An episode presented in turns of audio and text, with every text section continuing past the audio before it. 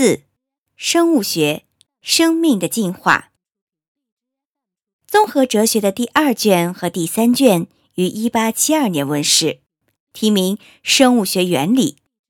他们暴露出一个哲学家涉足另一个专家领域时必然会有的局限性，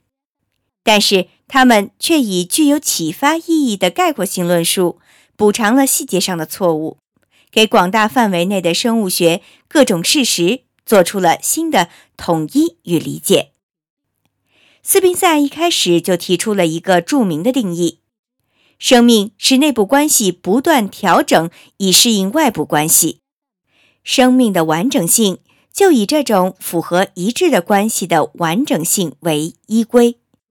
符合一致的关系圆满了，生命也就圆满了。这种符合一致并不是消极被动的适应，生命特有的性质在于先行调整内部关系以适应外部关系的改变，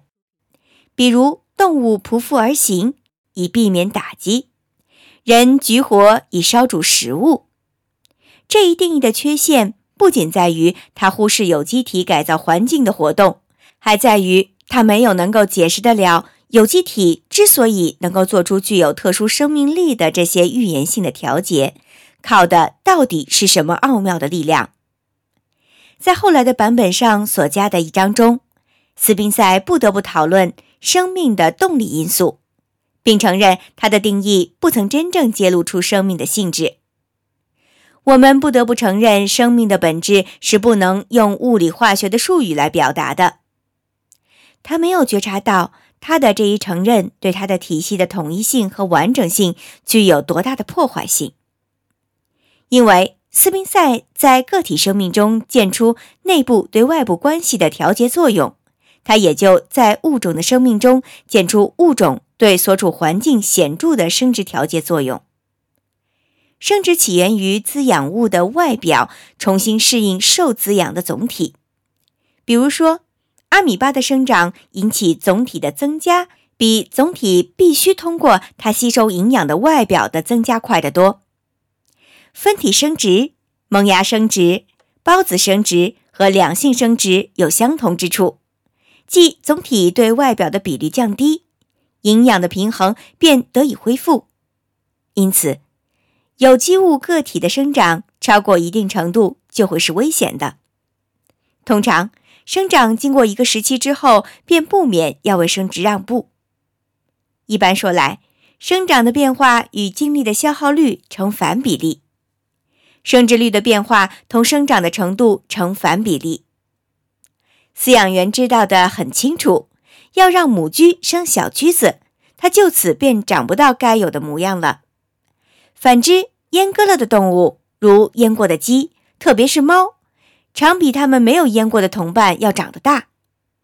随着个体的发展和能力的进步，生殖率趋向于降低。因为构造低级，跟外界危险相抗争的能力变弱，所以必须有极大的生殖能力以补偿由此而来的死亡率，否则种族就必然灭绝。反之，天赋优越，自卫的能力就强，生殖能力相应的低也是必要的，否则繁殖的速率便会超过食物的供应。于是，总的说来，个体生存状态与生殖繁衍，或者说个体发展与生殖能力存在着一种相反的情况。这条规律对群体和种族来说，比对个体更具有规律性。种族或群体发展的程度越高，其出生率也就越低。但是，一般说来，这也适用于个体。例如，理智的发展似乎也与生殖能力相对抗。凡是生殖能力特别强的，智能就迟钝，而且在受教育期间，心理活动一直消耗过分的地方，就常常会引起完全或部分不育症。因此。人类今后要经受的进一步进化的特殊类别，更可能的是预期会引起生殖力下降的那一种。哲学家是以逃避做父母而闻名的。另一方面，妇女到了做母亲的年龄，通常智力活动就减少了。也许他青春期的缩短是由于他较早的为生殖做出了牺牲。尽管这种出生率大致适应群体生存的需要，适应却是永远不会完结的。马尔萨斯的一般原理是正确的，人口趋向于超生生存的手段。人口的这种压力自始以来就是进步的近因，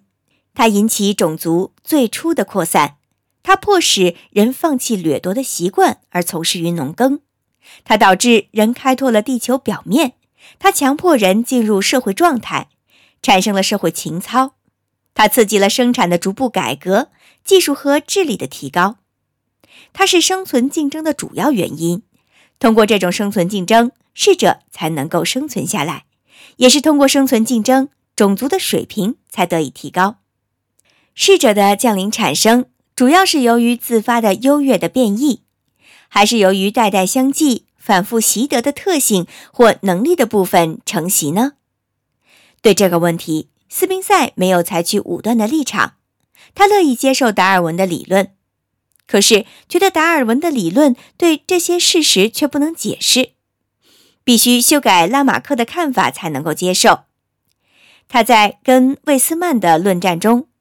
锐利有力地为拉马克辩护，并指出达尔文理论中的某些缺陷。在那些日子里，斯宾塞几乎是独立支持拉马克的。颇为有趣的是，要注意到，今天新拉马克派已经包括达尔文的追随者了。而最大的当代英国生物学家认为，目前遗传学者的观点是，达尔文关于进化论的个别理论必须予以舍弃了。